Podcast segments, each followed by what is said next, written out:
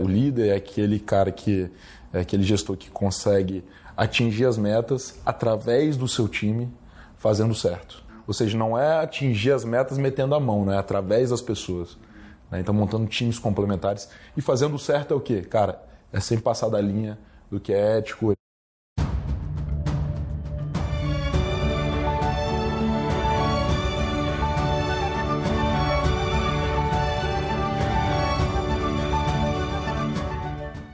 Estamos no ar. Me chamo Luiz Guilherme Prioli, sou associado do IFL São Paulo e seu âncora aqui no podcast Acendendo as Luzes. Quem sabe o Instituto de Formação de Líderes São Paulo é uma associação apartidária, independente e privada para encorajar os valores liberais no Brasil através de seus membros e ampla rede de parceiros. Nós acreditamos que os cidadãos comuns são os verdadeiros protagonistas das ideias da liberdade.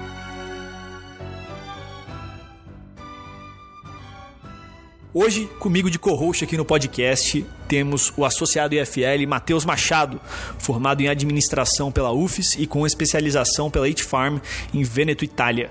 É sócio e head de DCM na B-Side Investimentos e foi responsável pela captação de mais de 500 milhões de reais em investimentos de real estate no último ano.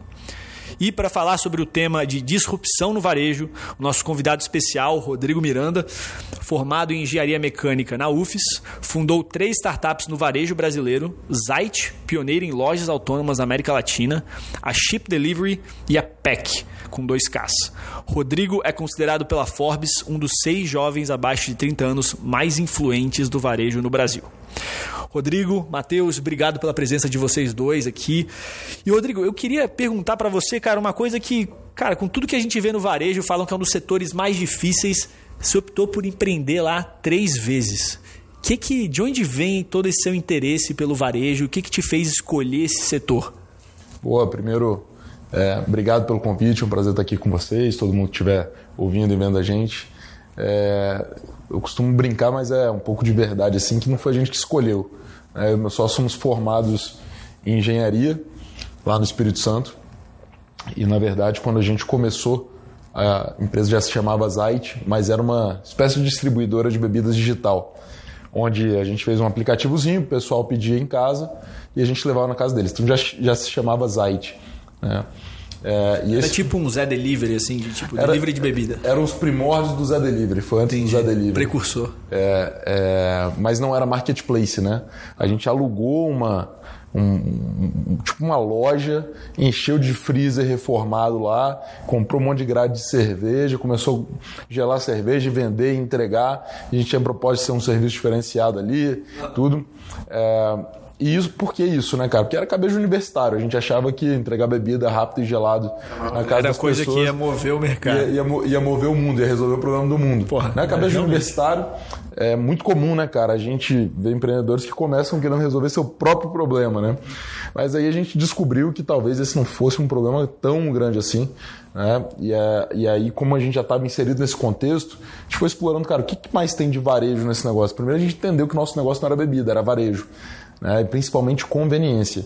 Que se você repara, as nossas empresas elas estão muito ligadas à conveniência. É, que a gente que é muito do nosso perfil, eu meu sócio eu costumo falar que para tudo que não é trabalho a gente é meio preguiçoso, então a gente adora coisas que levam conveniência e, e foi daí que veio a ideia da gente fazer loja autônoma, depois fazer um aplicativo marketplace que entregasse tudo, foi o caso da Chip, e quando a gente viu a gente já estava totalmente mergulhado nesse mundo do varejo, que é um mundo apaixonante, é, difícil, desafiador, como todo mundo fala, é muito, a margem é muito espremida, muito apertada, mas é, é, é, um, é, é viciante.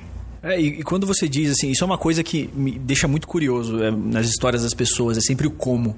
E você contando isso, você fala assim, pô, a gente estava fazendo aquilo, só que a gente viu que, putz, não era um problema tão grande. Como que se identificou isso? Porque às vezes uma das dificuldades das pessoas é identificar assim, pô, cara, quando que eu, que eu vejo que eu vou para um outro caminho? Porque você foi fundando três startups, né?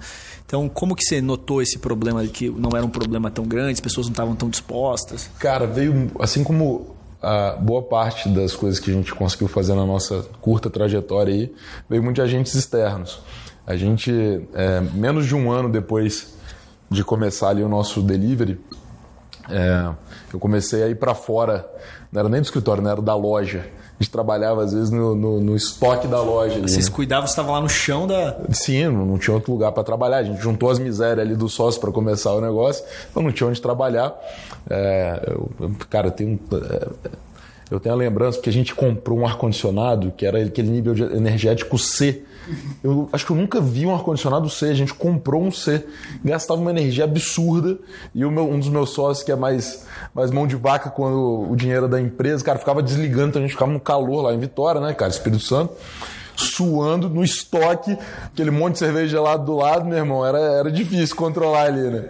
É, mas enfim, é, a gente no final de 2016, início de 2017, eu comecei o processo de ir para fora do, do, do escritório para me conectar com outras pessoas, com outros empresários, executivos. É, a gente era, acho que a gente estava com 23 ou 24 anos na época, então era bem, bem moleque mesmo. Você foi empreender logo depois que você sim, se formou? Sim, sim, sim. Eu saí da faculdade, eu me formei em dezembro de 2015 e a gente já estava começando a Zite. Não, é? é? Mas, enfim, posso até contar melhor essa história aí depois, porque não foi por opção, não. Foi por rejeição do mercado mesmo. É... Mas aí eu comecei para fora, cara, comecei a me conectar. E uma das pessoas que, que eu me conectei, que virou meu quase meu pai, meu mentor, meu, um dos meus melhores amigos, a gente se fala todo dia praticamente, que é o Diogo, fundador do PicPay. Né? E o Diogo foi um dos caras que me provocava muito. Eu não sei o que, que ele viu naqueles moleques lá entregando bebida, mas ele gastava uma energia absurda com a gente. É, vocês não e, entendiam por quê, mas o cara tava por, lá, o cara assim, gostou de vocês. Eu até entendi, cara, porque na resenha a gente é bom. A única coisa que a gente é bom é na resenha. Então, pô, o cara já trazia cerveja, levava cerveja, chopp, tal, não sei o que, a resenha. Então, pô, isso, isso aí é um diferencial competitivo nosso. Na, na, pô, mas na, isso resenha aí, é a galera não dá moral, mas é, é importante, cara. Porra, mas é eu tô falando sério, cara. É. Tô falando sério. É... E aí, cara, o Diogo foi um dos caras que começou. Ele tem uma, uma visão completamente à frente, assim, né? E ele começou a provocar muito, falou, cara, esse negócio, esse modelo não escala, a gente tem que olhar varejo, ele adora varejo, né? Pô, já fui eu e ele para os Estados Unidos, cara, ficar cinco dias visitando tudo que era varejo lá, porque ele é tarado com esse negócio, né? E, e... e foi feira, alguma coisa que vocês foram? Ou vocês foram na marra, assim, escolhendo Estados a empresa? Unidos? Não, fomos, nós fomos de Chicago, Nova York, peguei um roteiro com um amigo meu, com, com o Fred Alecrim, um cara fera de varejo, me mandou o roteiro que ele leva uma turma para lá, como ele é meu amigo, me mandou o roteiro inteiro, a gente ficou rodando, cara, fiquei morto lá cinco dias. Enfim, o Diogo trazia muitas provocações, trazia muita provocação, cara, de como botar tecnologia, de como tornar um modelo mais escalável. E, e, essas provocações foram fazendo que a gente pensasse não só no modelo de loja autônoma, mas também no modelo da Chip, que foi aí o provavelmente o primeiro aplicativo que entregava de tudo no Brasil e a gente também colocou a logística integrada, né, para os restaurantes não precisarem ter os motoboys. E eu acho uma coisa interessante esse conceito de loja autônoma. Explica aí para as pessoas que estão ouvindo a gente, o que, que é isso, de onde vocês tiraram essa ideia, como que funcionava, porque acho que assim, sempre que eu via esse negócio lá fora, sempre todo, tudo que todo mundo falava era, cara, coloca no Brasil esse negócio não funciona. A galera vai ser malandrona, a conta não fecha, né? a conta não fecha vai ser foda. Boa. Como cara, que foi? A loja autônoma basicamente é uma loja, no caso da Zite, né, uma loja de conveniência na rua, não é aquelas lojas que tem dentro do seu prédio, do seu condomínio, é loja de conveniência na rua, é, autônomas 24 horas e que não tem ali um, um, colaborador na jornada de compra do cliente. Obviamente precisa de pessoas para repor e tudo né, durante o dia, mas fica aberto 24 horas por dia. Então esse foi o conceito que a gente lançou a primeira lá em 2017, sempre com foco de conveniência na rua, que é uma aposta antiga nossa de que a conveniência no Brasil ela só está no posto, mas ela vai começar a tomar a rua. A gente está vendo isso com Oxo, com outras bandeiras, a própria MPM está vindo para a rua também. E essa era a nossa tese, muito mais do que a loja autônoma, era a conveniência da rua. Né? Então foi em cima disso que a gente começou a desenvolver a loja autônoma. Legal. E aí depois você foi. É, é engraçado focar nesses trends, porque, por exemplo, até na, na Polaris o que a gente está fazendo é apostando num trend desse, que é que você não precisa mais estar na rua. Né? Porque antes você tinha muito farmácia de manipulação em cada um dos bairros, só que hoje em dia você não precisa, cara. Passou uma lei lá que você consegue mandar foto, fazer cuidar tudo isso digitalmente. E aí agora a gente está focando tipo num centro de distribuição para pegar o Brasil todo. Então a gente tem logística centros boa. exatamente logística, cara, vira um business logístico de produção cuja venda você faz é, originação através de parceiros ou diretamente no, no customer e vai. Entendeu? É, eu, eu, acho que é importante contextualizar que a gente estava falando lá de 2016, né? Que não é, é tanto cara. tempo atrás, mas assim, cara, Delivery não é... anos, mais de oito é, anos não, atrás. Não, vai cara. dar sete anos agora, né? Não, então em 2023. Hoje, hoje é né? é. é. Acaba sendo ah, é, Zé Delivery, né? Exato, exato. Pô, tipo, por que, que o cara não vai pedir na rápido? Enfim, é, era, era, uma outra época. Mas, de qualquer forma, cara, é, se a gente olhar para o mercado, as empresas elas não estão deixando de apostar no varejo físico, né? Isso tem uma série de explicações. Conveniência, cara. É, tem a conveniência que você pede em casa, que é inclusive, que é inclusive é, eu acho que o principal concorrente das lojas de conveniência hoje, mas tem muito dos pontos de fluxo, né? De você passar e ter aquela compra rápida, etc., que era muito, é, que é muito, né? A, a tese das AIS, pelo menos enquanto eu estive da, à frente da empresa, essa era, era a nossa tese ali. Então eu, cara, sou apaixonado por varejo físico, é, aprendi demais em todos esses anos, né, cara? Que é um conhecimento muito específico e acredito totalmente, cara, que não só o varejo físico, mas que loja, as lojas autônomas vão tomar cada vez mais espaço.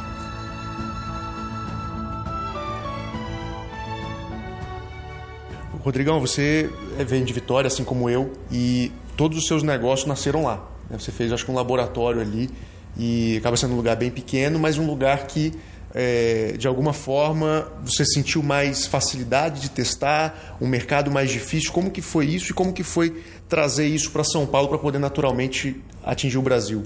Boa. Cara, eh, Vitória né, tem uma, uma característica muito interessante assim, né, como cidade para se empreender, porque você tem uma infraestrutura muito boa, você tem um estado financeiramente é, que vai muito bem se comparado aos outros da federação. Você tem, é, cara. Renda per capita. Renda per capita, cara, se você pega ali alguns bairros de Vitória, eles você mal acha comparativos no Brasil. Negócio impressionante. Então, como o nosso business estava ligado muito à conveniência, né? Isso vai um pouco mais é, é no público de alta renda. É, é, ali era um cenário perfeito, mas Assim, eu, eu, eu, tô, eu tô falando isso olhando no retrovisor. Na época eu não sabia nem o que, que eu estava fazendo. Em né? retrospectiva né? dá para é, criar essa exato. explicação. Então, assim, é porque às vezes alguém que está vendo fala, nossa, esse cara pensou. Não, pensou nada. Ah, pensou nada. Tava querendo empreender, abrir um negócio, cara, trabalhar e, e talvez ganhar algum dinheiro, né? Era isso que a gente queria. É, mas Vitória é um lugar espetacular. Eu acho que a proximidade com as pessoas, tem uma questão do feedback com o cliente. Todo mundo que você encontra na rua, pô, tive lá na Zite, cara, tava faltando tal produto, tal, então quando você está começando, essas coisas não escaláveis são importantes. É, Vitória é um lugar que tem muita, muito investidor com muita grana e que falta oportunidade lá. Se você pensar quantos exits de startup tiveram no Espírito Santo, você conta nos dedos de uma mão. Né? E pô, os investidores precisam ter acesso a oportunidades lá, às vezes vem para São Paulo. Então, uma vez que você consegue mostrar um bom trabalho e tal também, cara, a gente sempre foi muito bem recebido. Eu não sou de Vitória, sou de Guarapari. Né? Apesar de não ser de lá, não ter sobrenome, não ter família, não ter dinheiro, a gente sempre foi muito bem recebido. Aquela fama de que capixaba é antipático e etc. Cara, eu nunca vi isso.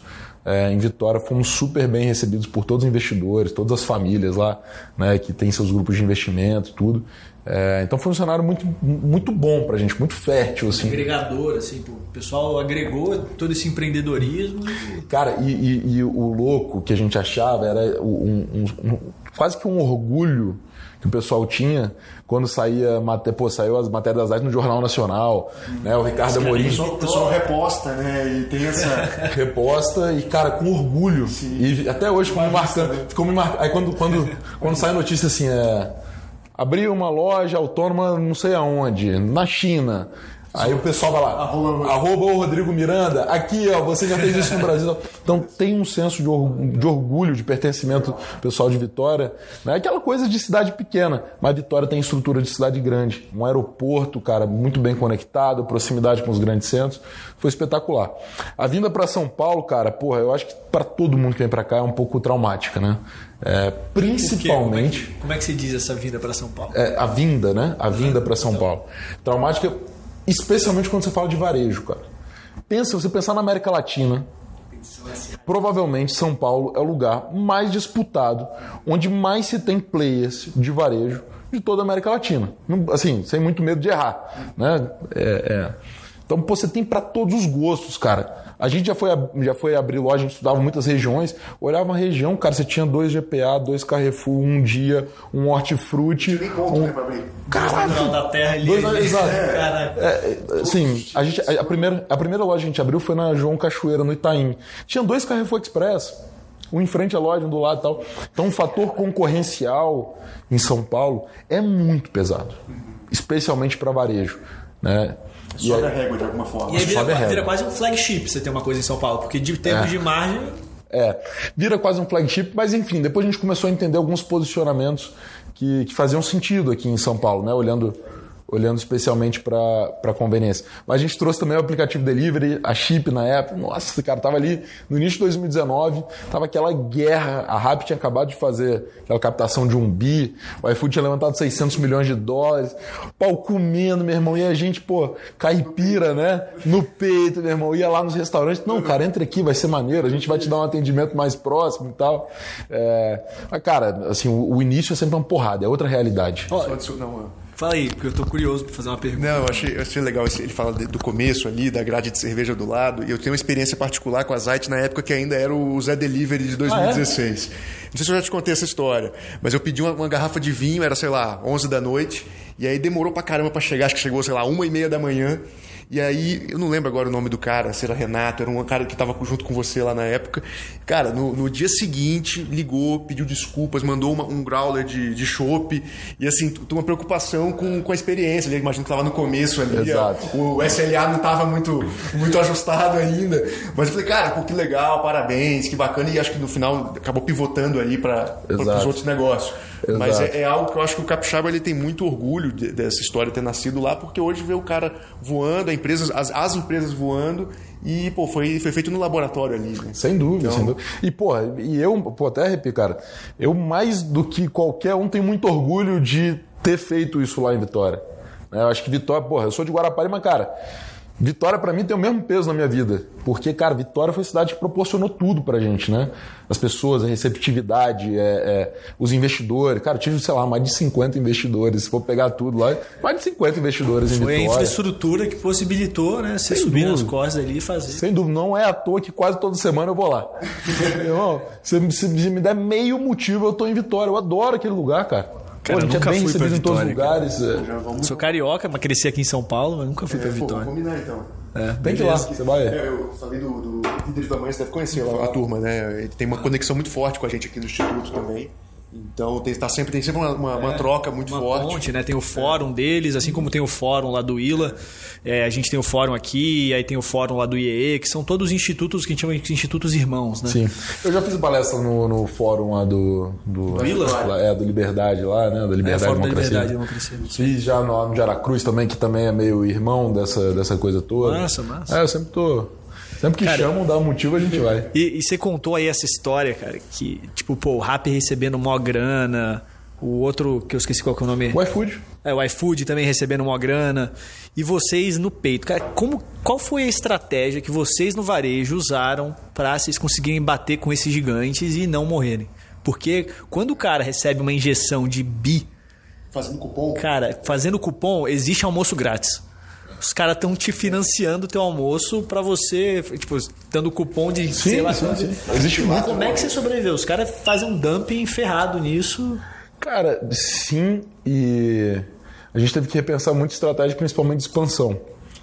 Né? Então, é, pô, os grandes centros eram totalmente os alvos né, desses, é, desses players e são até hoje. Então a gente começou a repensar muito as cidades que a gente estaria presente. Então a gente começou a olhar para cidades médias, cidades de 400, 500 mil habitantes, né? ABC Paulista, Niterói, Joinville. A gente começou a olhar muito para essas cidades, é, enfim, num, num, num, intuito. Eu tinha um investidor que falava que era a estratégia do mingau, né? que era comer pelas beiradas, começar comendo pelas beiradas. Não gostei é, Mas, mas era realmente uma estratégia, porque quando você entra num jogo desse, né? quem tiver pensando em empreender também tem que ter consciência disso. Esse tipo de mercado, cara, é, tem grande chance de virar uma guerra de caixa. Com certeza. Porque quando acaba a briga pela eficiência, quando acaba a briga pela lucratividade porque você tem um financiamento através de investimento e tudo, é, fica muito difícil competir. Né? Provavelmente quem vai ganhar é quem tem mais caixa, porque vai trazer as melhores cabeças, vai é, dar mais cupom, vai fazer, as melhores, vai fazer mais aquisição de usuário, vai comprar a exclusividade dos restaurantes. Né? Então essa, essa é uma dinâmica, cara, que tem que ficar muito de olho aberto é, no setor que você está usando.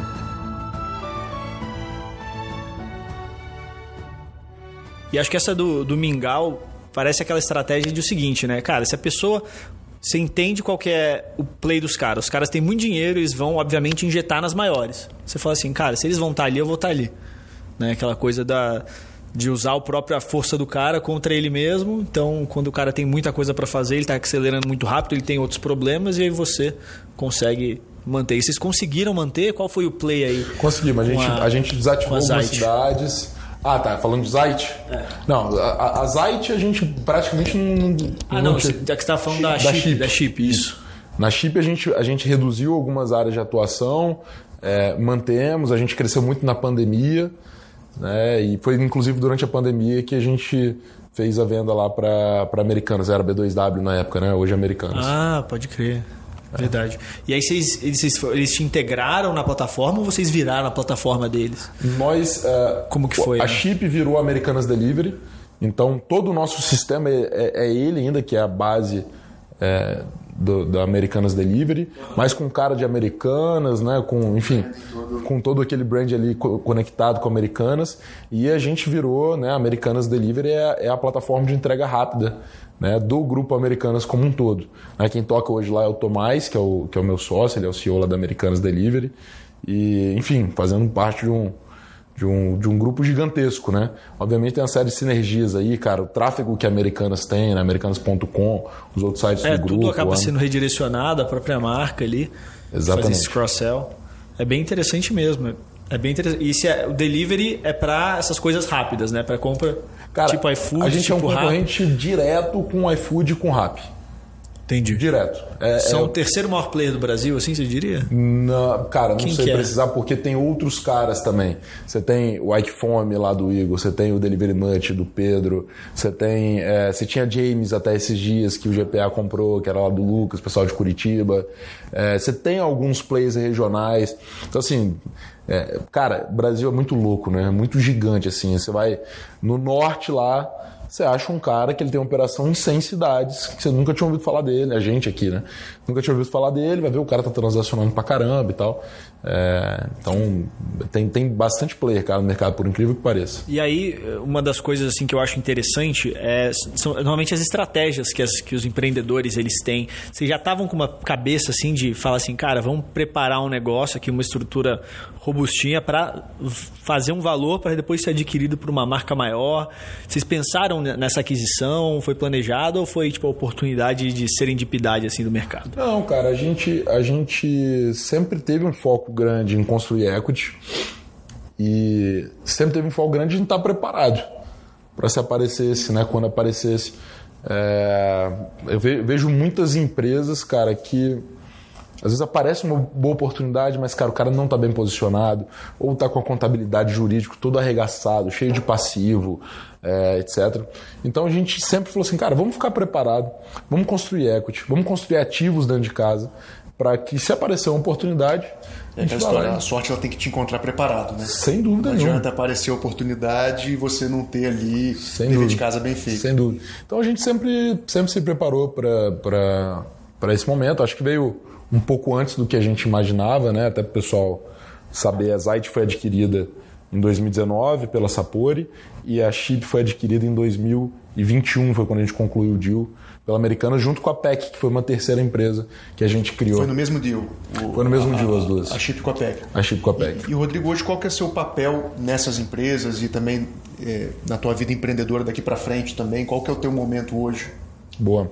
É, cara, eu tenho um papel lá no Americanos Delivery de advisor, então tenho algumas agendas lá semanais, até, enfim, pelo menos a, até o final do contrato ou quando eles me, atuar, me aturarem, eu adoro fazer parte ali do.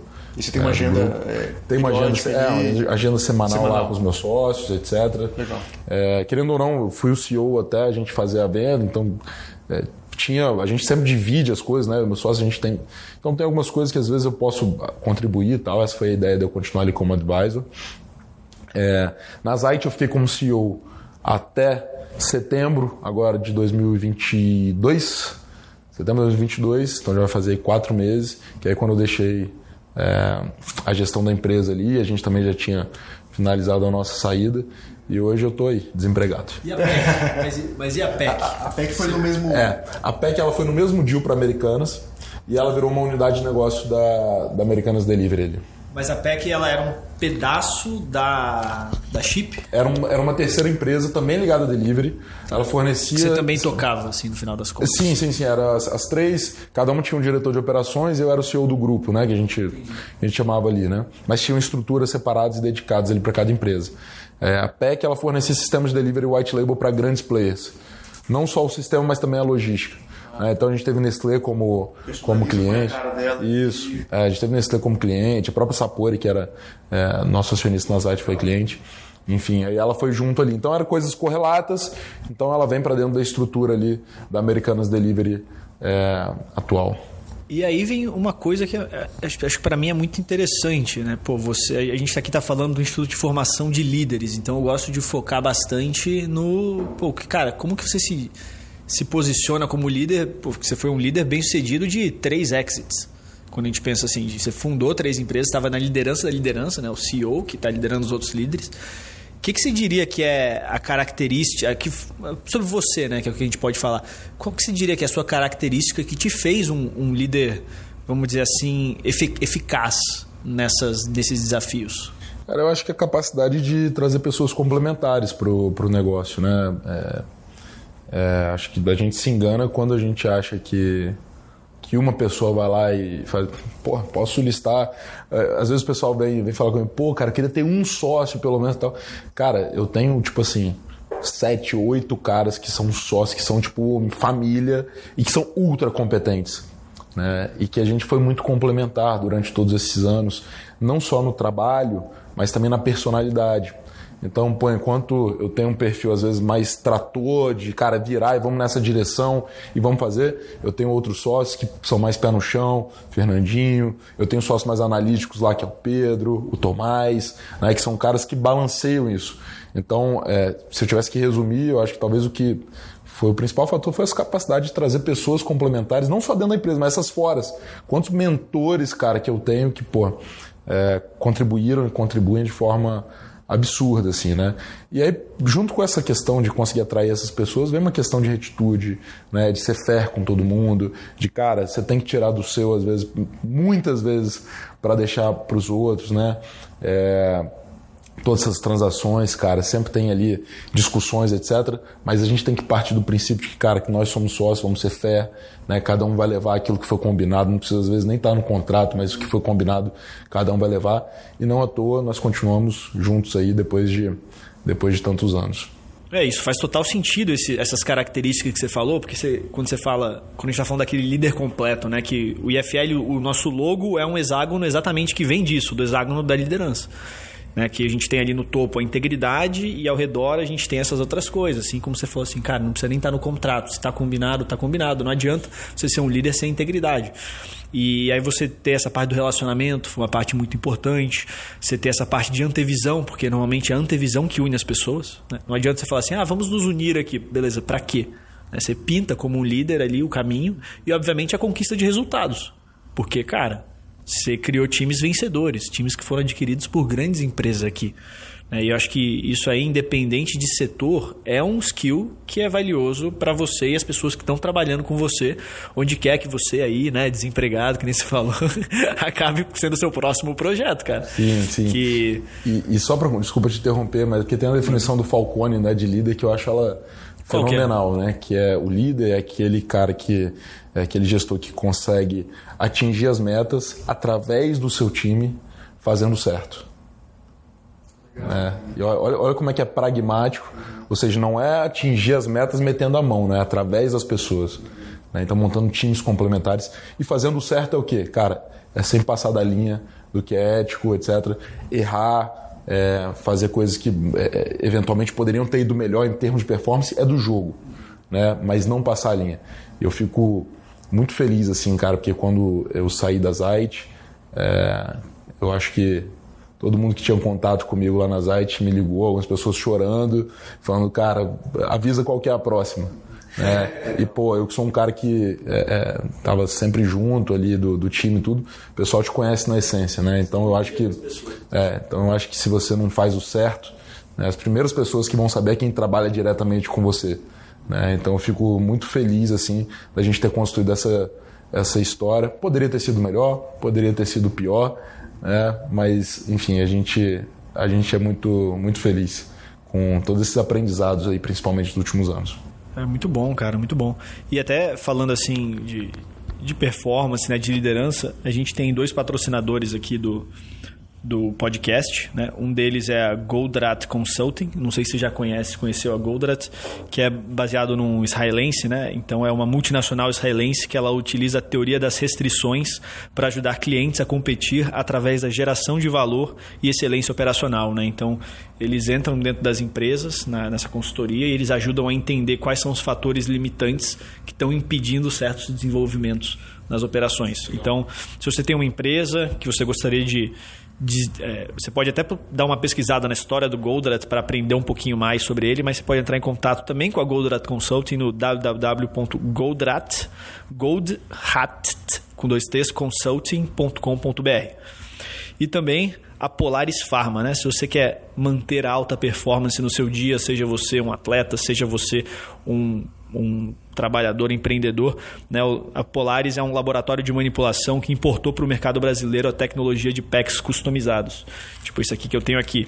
Né? Então você deixa de usar potes e você pode manipular seus suplementos, medicamentos dermocosméticos para receber suas fórmulas com atestado de pureza 100% separado em packs. Né? E para você ouvinte aqui que está acompanhando a gente do IFL, você pode usar o código IFL20 para ter 20% de desconto nos seus manipulados.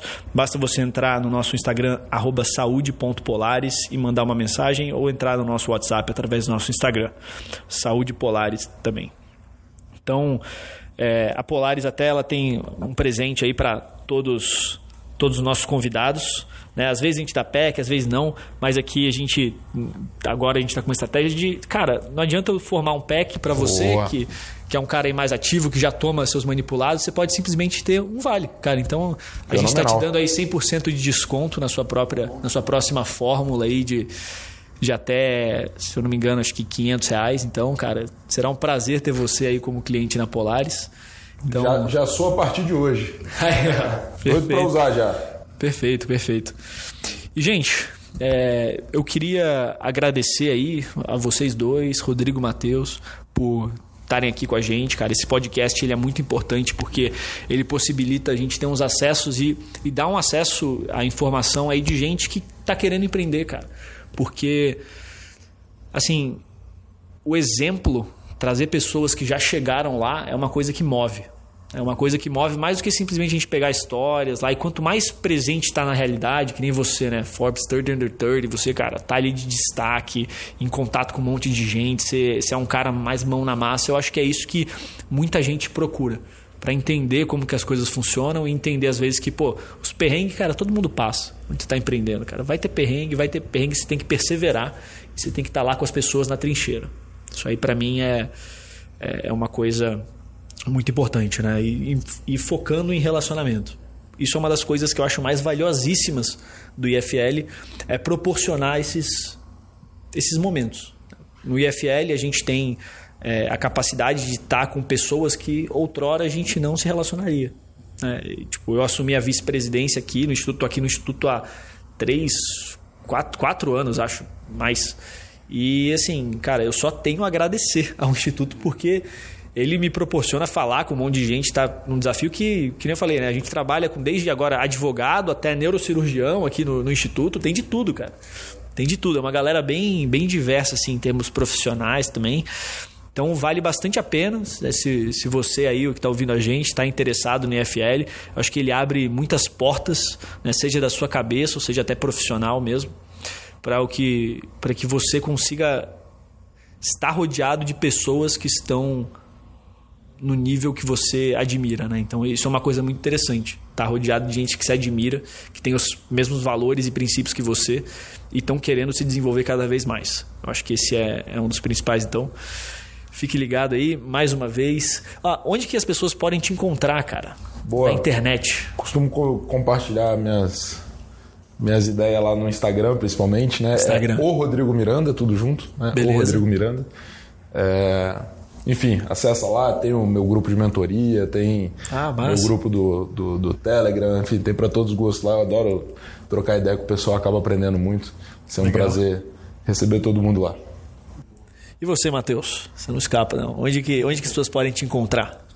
É, No Instagram também tem Matheus L. Machado, Matheus sem H. Puder estar compartilhando também. Queria agradecer aqui, aproveitar essa palavra, o Rodrigão por ter aceitado o convite. Acho que É um prazer. combina muito com o que a gente busca. Inclusive, não sei depois se a gente pode trazê-lo no, no- no almoço, que- no, no jantar que a gente tem toda segunda-feira. Com o maior prazer. para estar trocando ideia com a gente também. Acho que é, esse tipo de história nos inspira e o que a gente busca aqui é inspirar outras pessoas também através desse canal. Então, obrigado pela, pela presença. Fenomenal, eu que agradeço pelo convite. E obviamente a pessoa que está aqui, né, o instituto, a instituição que é a Monkey Tech, que está está cedendo aqui o, o escritório, né, o toda essa baita estrutura de estúdio para a gente poder gravar. Então agradecer também aí nosso associado Calil Gedeon, que tá CFO aí da Monkey Tech para proporcionar esse estúdio, toda essa infraestrutura animal aqui, que leva essa informação até você que quer se desenvolver cada vez mais como líder. Então, também eu, Luiz Guilherme Prioli, você pode me encontrar no Instagram, arroba LGPrioli. E, mais importante, siga o IFL, arroba IFLSP. E manda, envie esse podcast aqui para quem está interessado em entrar no varejo, que eu acho que realmente essas experiências elas são muito úteis quando a pessoa está querendo colocar a mão na massa. E é isso, um abraço e até a próxima.